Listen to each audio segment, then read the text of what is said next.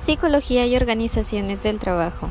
El psicólogo del trabajo y las organizaciones, también conocido como psicólogo industrial o psicólogo de empresa, es un profesional que aplica los principios de la psicología en el entorno organizacional y de trabajo. Para ello ha estudiado los procesos mentales y el comportamiento humano tanto individual como grupal. Pone en práctica su formación para la solución de problemas en el lugar de trabajo, puestos y habilidades requeridas. En contratación y selección, los psicólogos laborales sugieren maneras de identificar y atraer candidatos con las habilidades y capacidades necesarias para un trabajo en particular.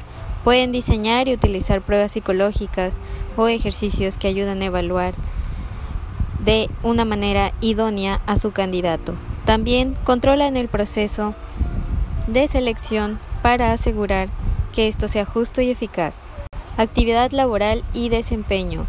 Una de las tareas más importantes que se debe realizar en todo departamento de recursos humanos es la evaluación del desempeño laboral.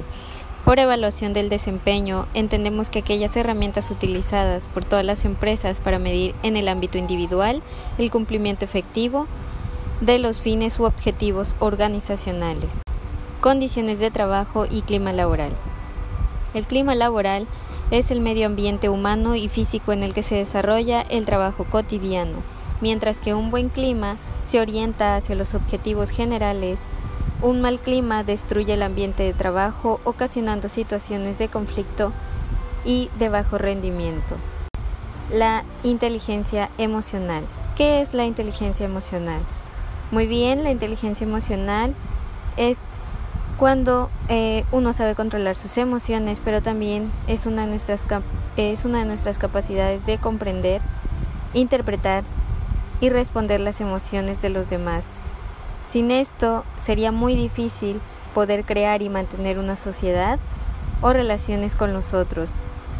Yo por eso pienso que es muy importante saber cuándo y en qué momento controlar nuestras emociones. Muchísimas gracias.